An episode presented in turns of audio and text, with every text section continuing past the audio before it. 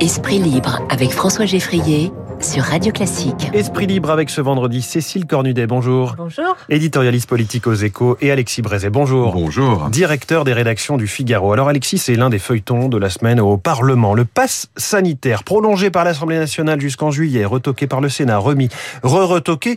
Pourquoi est-ce un enjeu si politique, ce pass sanitaire? Et donc, il va finalement être, finalement, il sera bien prolongé jusqu'au mois de juillet, le, le, le pass L'Assemblée a toujours le dernier mot. Non, la possibilité d'utiliser le pass voilà, sanitaire. c'est la possibilité juridique de Voilà. mettre en œuvre le pass sanitaire. On voit déjà que c'est compliqué. absolu- Pourquoi c'est si absolument politique raison. Bah, c'est une question qu'on peut se poser. Franchement, je sais pas trop parce que c'est vrai que c'est un petit peu curieux. Au fond, quelles sont les positions en présence? Il y a le, le gouvernement qui dit il faut que cette possibilité soit ouverte jusqu'au au mois de juillet pendant huit mois.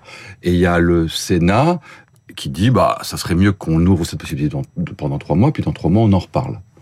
Euh, et très franchement, le Sénat me paraît dans cette affaire dans son rôle de finalement de défenseur des libertés, parce que qu'est-ce qu'on voit?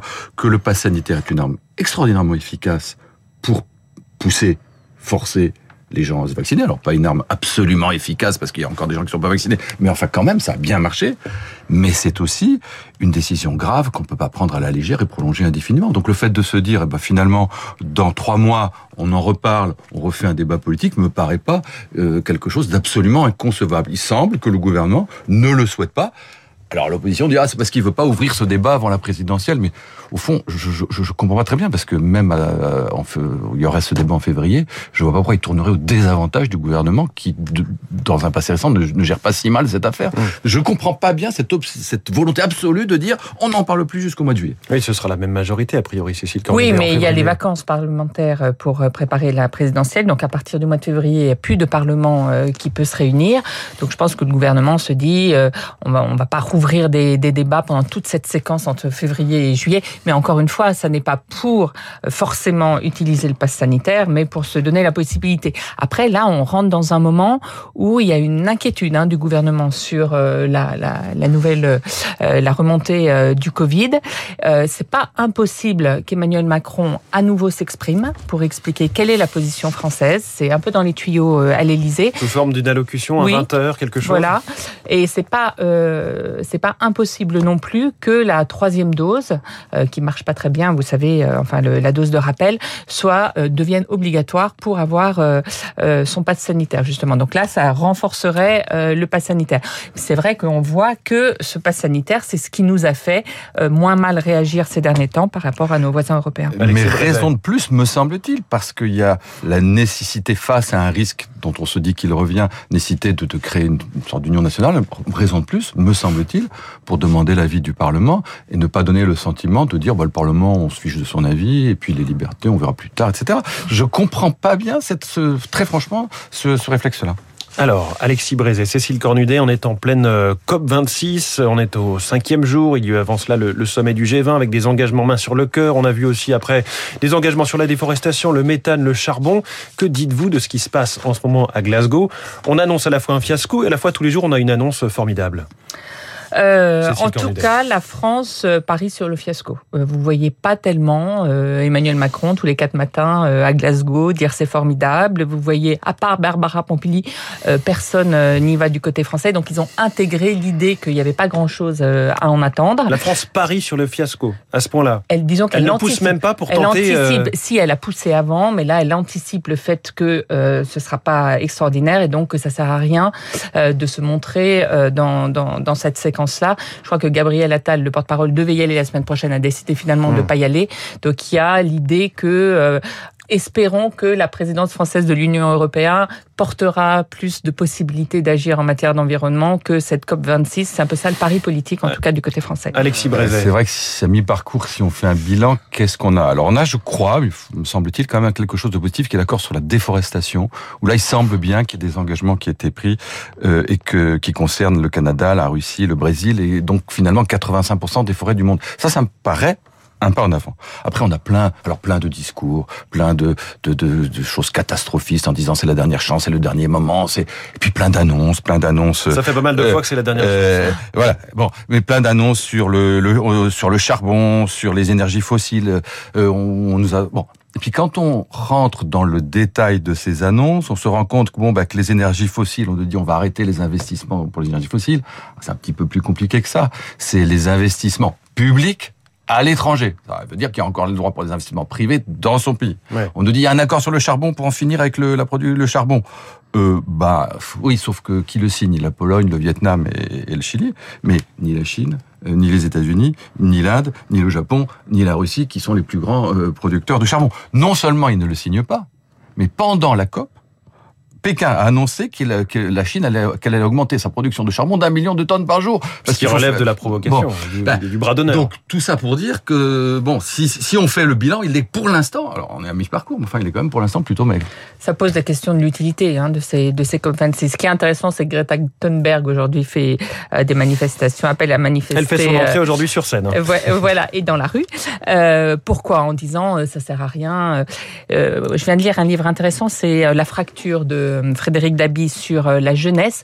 Et là, il y a un message assez intéressant sur euh, sur l'environnement. En gros, la jeunesse ne croit plus en ces gros machins, ne croit plus en la transition technologique non plus. Et c'est quand même à quand même changer de, de comportement et vraiment dans un euh, dans une réflexion sur comment comment on doit vivre euh, pour éviter euh, la catastrophe climatique. Donc je pense qu'il y a un décalage, si vous voulez, entre l'attente de de ces jeunes et euh, ces, ces grands machins. Où on, vous avez vu, il y a eu des études qui, qui montraient euh, le nombre de personnalités qui sont venues en jet ou en avion euh, privé ou en hélicoptère. Bref, le bilan même quand car- les- carbone de ce type de quand les manifestation est désastreux. plus en, notamment en Et la puis politique. peut-être que Greta Thunberg, dans, dans un accès de, de, de lucidité, de vérité absolue, va nous dire vive le, vive le nucléaire. Parce que finalement, euh, c'est quand même ça qui est le non-dit de toute cette, cette, cette COP. On passe le temps à dire ah il faut sortir des énergies fossiles, il faut sortir des énergies fossiles, il faut arrêter le charbon, c'est pas bien, il faut arrêter le, le pétrole, c'est pas bien. Ok, mais alors euh, tout le monde sait bien qu'avec les énergies renouvelables ça suffira pas et qu'en plus plus on fait de renouvelables comme elles sont intermittentes, plus il faut faire appel aux énergies fossiles. Et donc la logique, si Madame Thunberg, Mademoiselle était était était logique, ben, elle, elle demanderait. euh, C'est euh, une Thunbergiste, hein, on le sent. non, mais c'est comme la vérité. Non, non, c'est Bah, sûr. voilà. Alors attendons peut-être. Bon, attendons de voir ce que va dire euh, Greta Thunberg et sa déclaration d'amour souhaitée euh, au nucléaire par euh, Alexis euh, Brézet. On va parler de la droite, puisque ça y est, c'est dans trois jours. Le premier débat de la droite, d'ailleurs en partenariat avec le Figaro, cher Alexis Brézet, sur LCI. Premier débat. Euh, Cécile Cornudet, la droite a un mois finalement pour exister, euh, faire ses quatre débats avant ce vote au Congrès et se positionner face à Éric Zemmour. C'est un petit peu son enjeu, sa difficulté aussi? Exister déjà euh, face à face à Éric Zemmour, éviter que euh, au terme de ce mois et des six mois qui viennent avec la présidentielle, LR n'explose et euh, effectivement ne s'éparpille entre une frange de droite et une frange plus centrale auprès euh, d'Emmanuel Macron. Là, en ce moment, les candidats ils font campagne dans les fédérations parce qu'il faut rappeler que c'est un vote auprès des adhérents. Donc c'est vraiment il s'agit d'aller voir tous les militants et de, de les convaincre que euh, il faut vo- voter pour soi. Les débats euh, vont être quelque chose, notamment je pense pour euh, Valérie Pécresse et pour Xavier Bertrand qui veulent euh, faire passer le message que eux pourraient faire gagner euh, la, la droite Oui. à la présidentielle.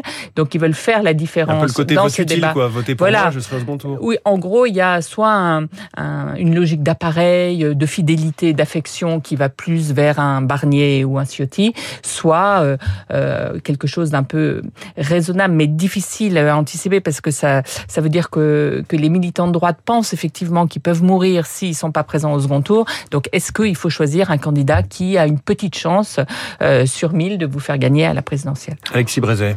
Enfin. Enfin. Ça fait quand même six mois que la droite s'évertue par tous les moyens, s'évertue à repousser le moment où elle va aborder les questions de fond, les programmes, les, les- Mm. ce qui intéresse les gens, ce qui intéresse les Français. Et c'est ça qu'on peut espérer, qu'on peut attendre de ces débats pour, pour la droite elle-même. C'est-à-dire que je pense que le risque, c'est pas du tout, comme on l'a dit, les déchirures, les divisions. Euh, d'abord parce que, d'abord, c'est pas les déchirures, les divisions. Ils vont rester urbains et courtois. non, justement, il- le risque ce serait qu'ils veuillent trop rester urbains et courtois et qu'ils mettent sous le tapis les vrais débats. Et qu'on s'ennuie Euh, euh, euh, mais c'est pas une question de s'ennuyer, c'est une question de parler aux Français. Les Français, ils veulent des positions fermes, claires, tranchées, que la droite assume sans tiédeur ces débats. C'est ça le, le- le vrai enjeu. Regardez le succès de Zemmour, regardez le succès de Marine Le Pen. Ça prouve que les Français sont en attente de vraies réponses. Pas de on met les trucs sous le tapis, on dit qu'on est tous d'accord, on fait semblant euh, de penser tous la même chose, et puis tout ça finirait un concours de beauté entre un qui a plus d'expérience, un qui est plus rond et plus populaire, et l'autre qui est plus dynamique. C'est pas ça le sujet. Je, je pense que du point de vue de la droite et de l'intérêt de la France, c'est de mettre des solutions sur la table. C'est ce que la droite ne fait pas depuis six mois. Peut-être qu'elle va enfin se décider à le faire. Il faut déjà voir si ces débats vont susciter de l'intérêt. On le souhaite évidemment, nous, euh, journalistes, commentateurs. Et on verra mardi à 9h06 quand les mmh. audiences du débat de la veille euh, seront tombées, puisque Bernard Sananès nous disait tout à l'heure sur euh, le, au micro de Radio Classique, le patron de, d'Elab, que un Français sur dix environ avait de la sympathie ou était sympathisant de LR. Donc c'est un socle qui paraît petit à l'échelle de ce que peut être une, élection.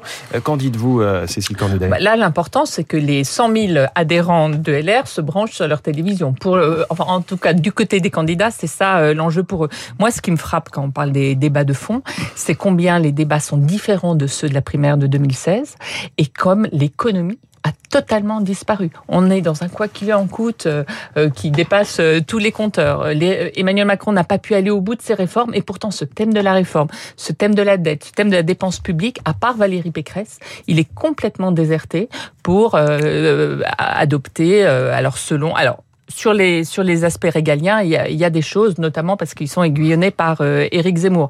Mais sur sur ces, sur le reste, euh, j'étais hier soir à une réunion publique de Xavier Bertrand. Il est beaucoup sur euh, la protection, le social, la valorisation du travail, avec des mesures qui à chaque fois coûtent. Et il y a quand même assez peu de discours sur euh, la, la, dépense publique. Alors c'est mon prisme, les échos, mais comme vous voulez dire.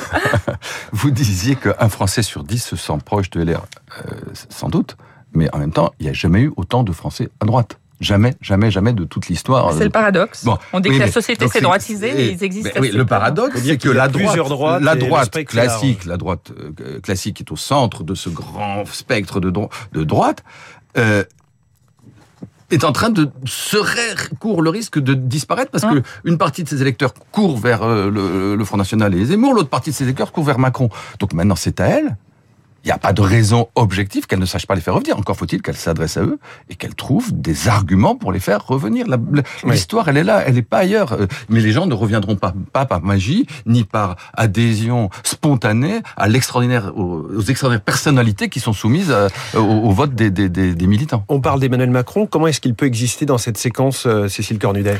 Oui, mais c'est une drôle de séquence parce que tous les grands chantiers, on l'a vu là avec le revenu jeune, c'était le dernier, sont mis sur la table. Ça y est. Emmanuel Macron a donné consigne clairement à ses ministres de faire profil bas, de ne pas paraître dans les médias, de ne pas avoir trop de journalistes. Pourquoi? Parce qu'il a peur euh, du couac. Euh, et malgré tout, il va falloir euh, exister euh, dans ce drôle de faux plat entre novembre jusqu'à son entrée en campagne en, en réalité. donc, et ben, il va faire des déplacements, il va faire de la, des interviews dans la PQR, mais c'est un vrai sujet. Il n'y a pas de quoi d'être inquiet. Normalement, quand il veut exister, il sait exister. Oui, mais il a été, il a tellement existé ces temps derniers sur tous les sujets encore à que ça ne se, voilà, que ça ne se voit plus. Et même des ministres proches de lui disent, euh, bah oui, on a distribué beaucoup de milliards, mais maintenant ça passe complètement sur les radars, personne s'en rend compte. Voilà, le quoi qu'il en coûte plutôt que le quoi tout court. Les esprits libres sont tous les matins. 8h40 dans la matinale de Radio Classique. Merci Alexis Brézé du Figaro, merci Cécile Cornudet des Échos. Bonne journée à vous, bon week-end. Il est 8h55. Franck Ferrand arrive dans quelques instants. Ce sera